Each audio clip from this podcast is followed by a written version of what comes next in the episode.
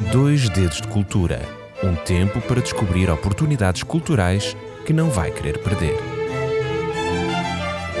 Dois Dedos de Cultura com Cristina Leal. Olá a todos, bem-vindos a mais uma semana de Dois Dedos de Cultura. Eu sou a Cristina e, como sempre, aqui estou a partilhar consigo temas de âmbito cultural. Hoje a partilha é extensa e de grande qualidade, pelo que decidi dividir este programa em dois episódios. Vamos já sem demora ao capítulo 1 de hoje. E ficamos-nos, não muito longe, na bela vila de Sintra, uma vila famosa enquanto capital mundial do romantismo. E é no coração desta vila que encontramos um dos magníficos chalés, o Palácio Bister, que se deu a conhecer ao grande público em 2022. Desde pequenina que eu tenho um fascínio pela estrada de Sintra. Em adolescente fazia em conjunto com as minhas amigas o percurso a pé, desde a estação de comboios de Sintra até ao Palácio da Pena. E sempre me impressionaram as casas apalaçadas, as quintas grandiosas, a floresta bucólica e tudo era motivo de paragem, observação, contemplação e confesso que sempre quis saber a história deste local. Demorei anos a conhecê-la e hoje resolvi partilhá-la consigo. E faço no âmbito de uma visita a um local que arrecadou a minha profunda admiração, o Palácio e os Jardins Bisser. Vamos então partir nesta aventura do romantismo de Sintra. Nos finais do século XIX, o chalé Bisser foi o primeiro dos muitos que haveriam de ser construídos na Serra de Sintra.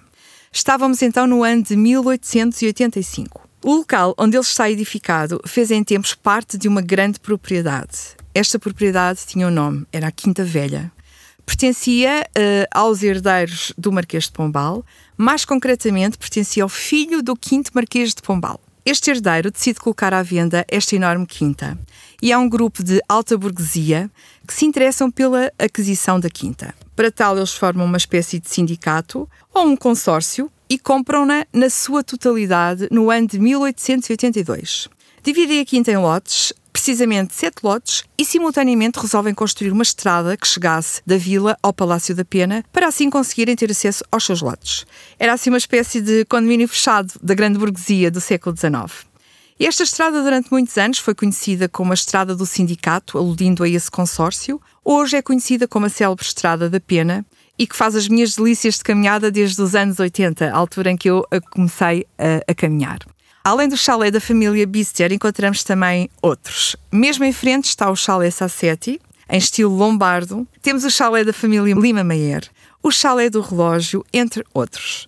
E agora perguntar-me-á qual é que é o interesse destes capitalistas ou desta alta burguesia por Sintra e por este local em particular. A realidade é que Sintra passou a ser o local de eleição para as casas de veraneio da elite da aristocracia, desde o momento em que o rei Dom Fernando, que era o marido de Dona Maria II, decidiu fazer ali um belo palácio no cimo da Serra da Sintra, o Grande Palácio da Pena. Aliás, o próprio rei, quando ficou viúvo desta rainha Dona Maria, decidiu ele próprio construir um chalé para a sua companheira, o chalé da Duquesa, que também podemos visitar. E uh, a alta burguesia, que tinha uma tendência enorme para copiar aquilo que a alta aristocracia fazia, começou a crescer, a alta burguesia começou a crescer, e neste período, sobretudo neste período da regeneração, final do século XIX, quer copiar assim um certo estilo de vida da aristocracia. E este local passou a ser moda. Frequentar este local em época de veraneio era um sinal de status e posso-vos dizer que para aqui vinham com os seus bens, com a sua criadagem, carregavam as suas loiças, as coisas mais imponentes para que pudessem mostrar, fizessem, faziam grandes jantaradas, uh, conheciam-se uns aos outros, era ali que se combinavam casamentos para que a riqueza não saísse daquele grupo restrito de, uh, de burgueses. E como todos os outros chalés que ali foram construídos, os seus proprietários apenas se alojavam ali três meses por ano entre inícios de junho e finais de agosto, quando o calor se tornava incómodo na cidade de Lisboa, e depois desta temporada seguiam ainda mais um mês para as estâncias do Estoril e Cascais, que nos finais do século XIX eram muito animadas no mês de setembro. E quem eram estes proprietários? Quem eram os donos deste chalé Bister? Estamos a falar de Frederico Bister e Amélia Carriço, e tanto a família de Frederico como a família de Amélia eram detentores de grandes riquezas, grandes posses. Da família de Amélia, a fortuna era muito grande. Uma família do Norte, enriqueceu com o comércio, especialmente com a exportação do vinho do Porto. Também aconteceu que nos primórdios da navegação a vapor, o avô da Amélia uh, de nome Fortunato, investiu na navegação a vapor que ligava Lisboa a Porto e mais tarde o pai da Amélia entra na atividade bancária, o que faz aumentar ainda mais a fortuna desta família. O seu pai funda a primeira casa bancária e o seu tio foi o fundador e administrador do Banco Nacional Ultramarino. Quando o pai de Amélia morre, ela fica dona de uma fortuna em comum. A mãe já tinha morrido e a única irmã que Amélia teve morreu muito jovem.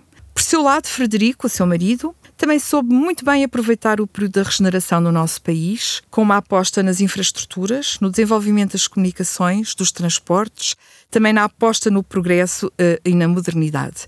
E assim, tanto a família de Amélia como a família de Bister tinham uma ligação muito grande uh, àquilo que eles conheciam e viviam no estrangeiro, mas também àquilo que era vivido em Portugal.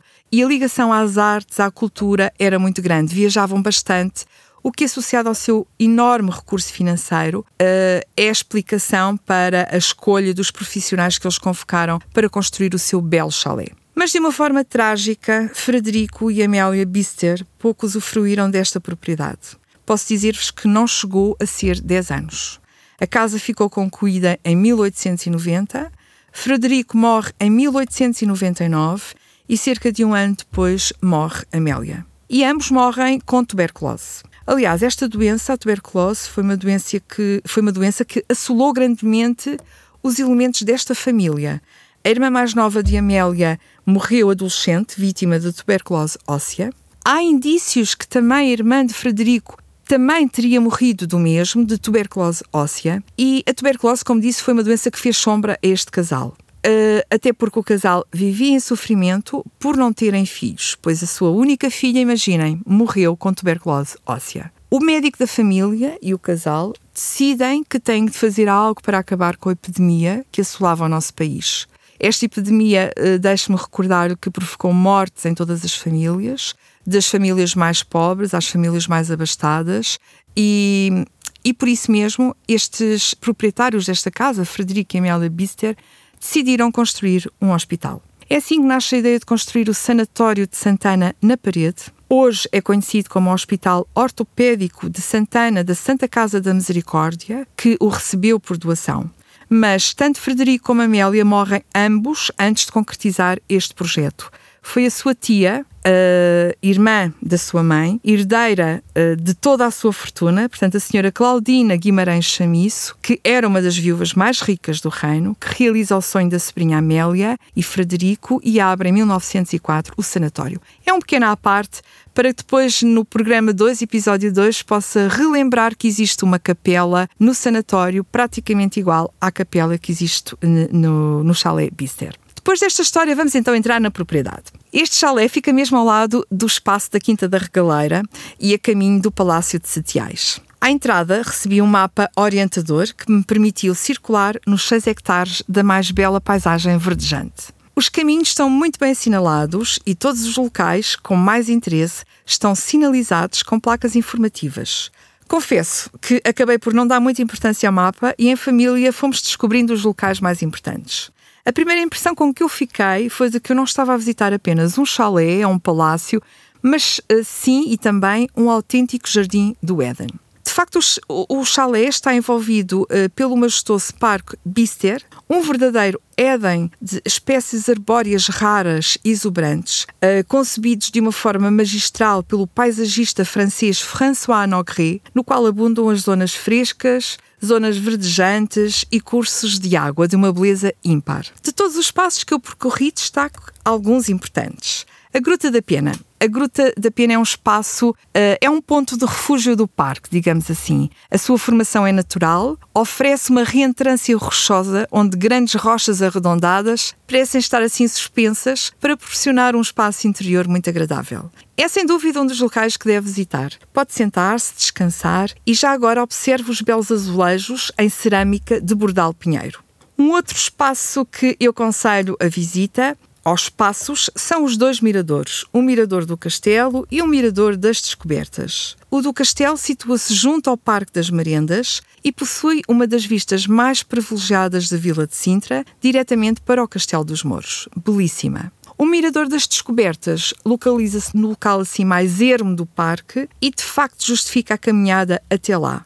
Porque o que nos é permitido observar é qualquer coisa de fantástico. Um olhar sobre todo o Parque Botânico e também sobre a bela Vila de Sintra. Está construído num formato circular e dali pode avistar toda a zona envolvente até ao mar, até o perder de vista. Confesso que aqui foi o local onde mais fotografias fiz. Algumas delas partilho consigo nas redes sociais da RCS. Não deixe de visitar o Instagram e o Facebook de Rádio Clube de Sintra.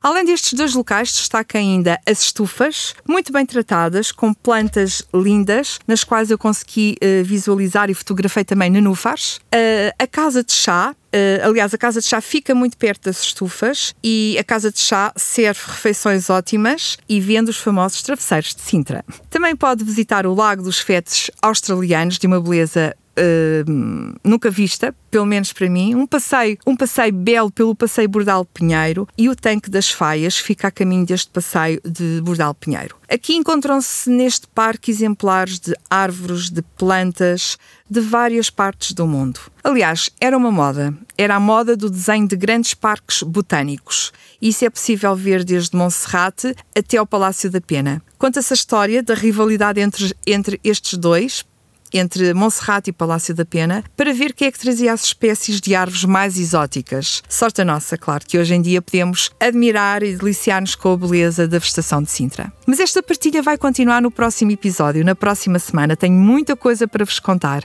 Irei entrar no chalé, levá-lo comigo para partilhar os pormenores da decoração, que são de facto impressionantes. Quando eu entrei, deixem-me que lhe diga que eu fiquei com, assim, boca aberta. Por isso, não perca na próxima semana os pormenores, sejam eles históricos, decorativos e artísticos. Os traços neogóticos fazem deste monumento um exemplo incrível da arquitetura romântica existente nesta vila de Sintra. Obrigada, obrigada por me escutar até ao final e não se esqueça que pode ouvir este e todos os programas em podcast. Para tal, ativem o sininho e podem escutar-me no carro quando conduzem, em casa quando fazem as lidas domésticas ou simplesmente sentado no seu sofá. Veja também toda a reportagem fotográfica deste programa em rcs.novotempo.com pt. Marcamos de novo encontro na próxima semana.